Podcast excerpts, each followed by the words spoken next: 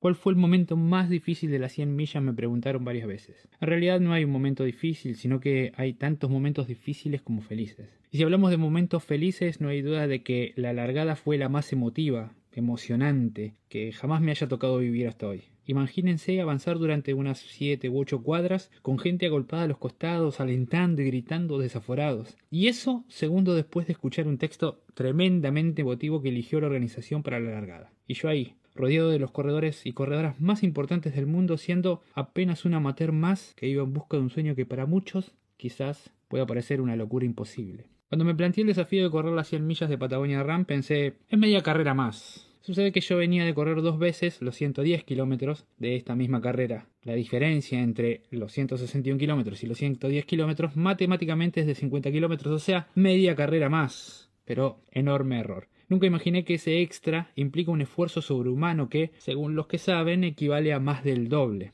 Sucede que uno no calcula que pasados los 100 kilómetros, el cansancio acumulado hace que cada kilómetro signifique el doble y hasta el triple de esfuerzo. El poder de la mente puede con todo, dicen, ya que si estamos bien preparados, tiene la capacidad de hacernos superar las dificultades y hasta hacernos entender que necesitamos cambiar el objetivo ante una complicación irreversible. Momentos difíciles en las 100 millas tuve muchos. La noche, por ejemplo, con temperaturas bajo cero y la mañana siguiente, con heladas tremenda, fueron dos de los momentos más duros que incluso obligaron a muchos a abandonar la carrera. Pero lo más difícil para mí sin duda fue camino a la cumbre de Quilalagüe, donde me vi obligado a relegar mi objetivo principal. Mi idea original era hacer las 100 millas en 34 horas o menos en lo posible. Al llegar al kilómetro 129 venía sobrado físicamente y a un ritmo que me llevaría a terminar la carrera en unas 30 a 31 horas, pero minutos después todo cambiaría. Al ingresar al bosque que lleva a la cumbre del Quilalagüe, la última del circuito, todo se complicó. Es un tramo con muchas subidas y bajadas, muy corrible, rápido, pero cada vez que intentaba correr se me revolvía todo. Era como si mis órganos estuvieran sueltos dentro de una coctelera y solo podía caminar. Todo lo planeado comenzó a venirse abajo. En ese momento mi mente fue clave. Ante una situación que a muchos quizás lo saque de carrera, yo encontré la manera de seguir. Si algo destaco de mí es la fortaleza mental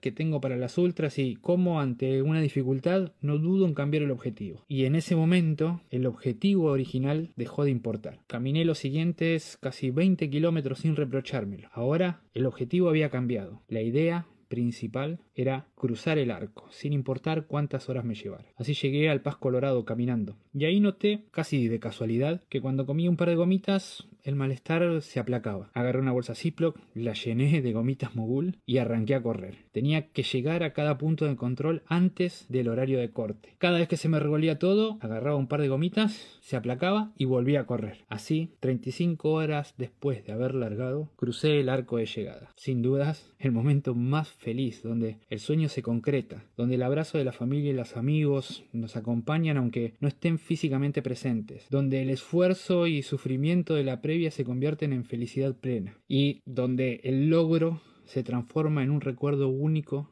que vivirá con nosotros hasta el último día de nuestras vidas. Por eso, 100 millas es mucho más que una carrera, es mucho más que un logro, es más que entrenar duro en lo físico y en lo mental durante meses, porque lo que cada uno vive en cada uno de los 161 kilómetros es absolutamente el fiel reflejo de la vida misma.